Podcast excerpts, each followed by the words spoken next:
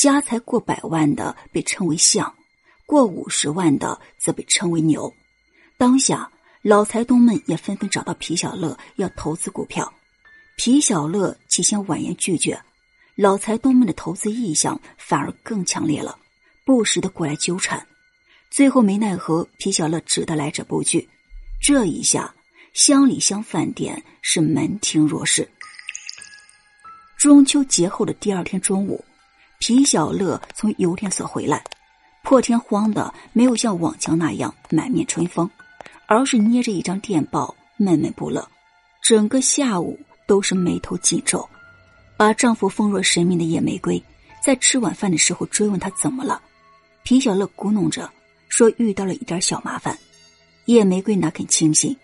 皮小乐只好牙疼似的吐了实话，说先前他在上海大世界白相时认识了一个富豪小开，名叫刘小华，他曾经向刘小华借了一百块大洋，后来陆陆续续的还了有八十块，尚欠二十块。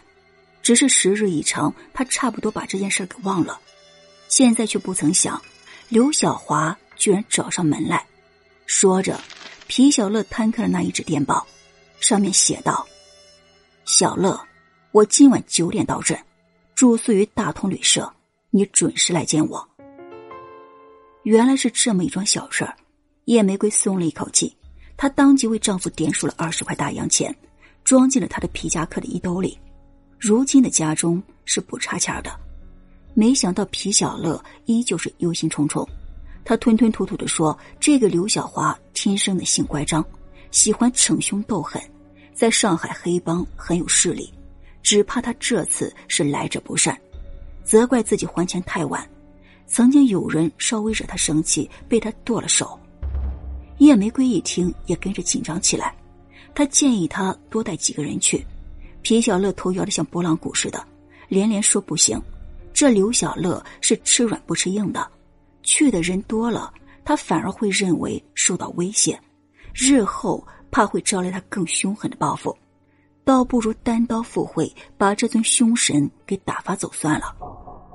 临出门前，皮小乐故作轻松的吻别叶玫瑰：“亲爱的，我这次出门想来没什么要紧，会平安回来的，但也可能回来的晚一些。”如果我在明天早饭之前还没回家，那你一定要拿上这封电报去镇巡警所报告。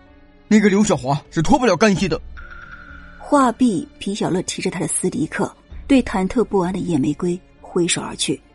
没想到是一语成谶，皮小乐竟然还真的一去不返了。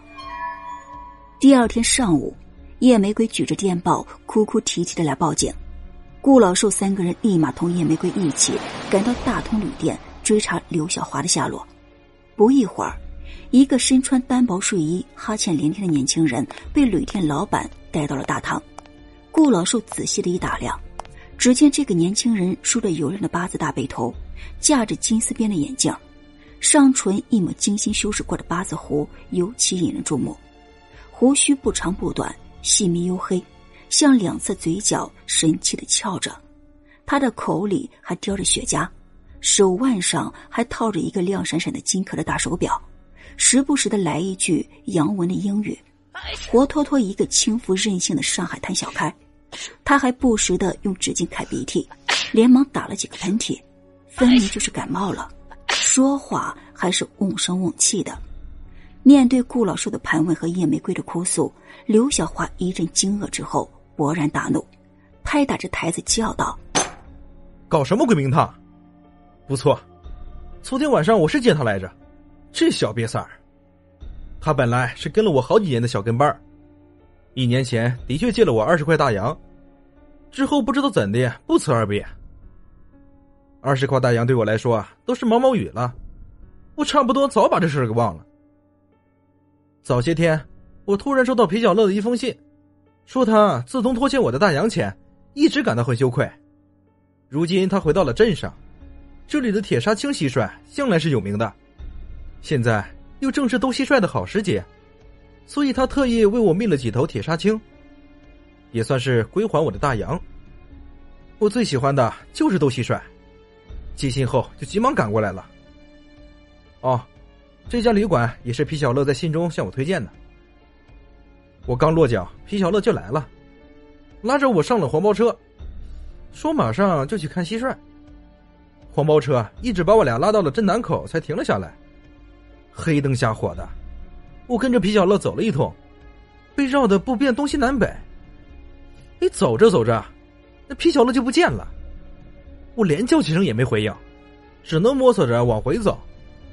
好久啊，才等来一辆黄包车，总算又回到大同旅店。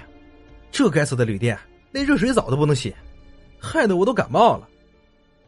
更该死的是那个皮小乐，到现在都不来见我。说着，刘小华从怀里掏出一封信来，啪的一声摔在顾老寿面前。叶玫瑰自然认为这个刘小华说的全是谎话，当下不依不饶的大吵大闹。刘小华抱着膀子，扭过脸来，理都不理他。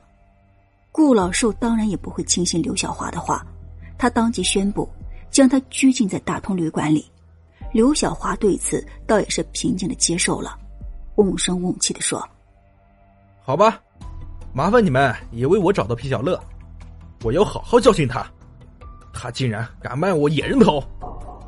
接下来，顾老寿三个人是一番忙碌，通过笔迹对照，证实了刘小华手中的信确实为皮小乐所写。又找到那天拉黄包车的两个车夫，两人一致指认刘小华所说是实情。一天之后，顾老寿只得摆摆手，将刘小华给开进了。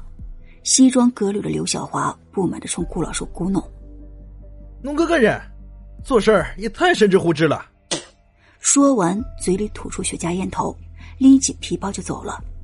神之胡之是上海话中对脑子不清楚。办事糊涂的人的斥责语，顾老寿听了一声长叹，一阵苦笑。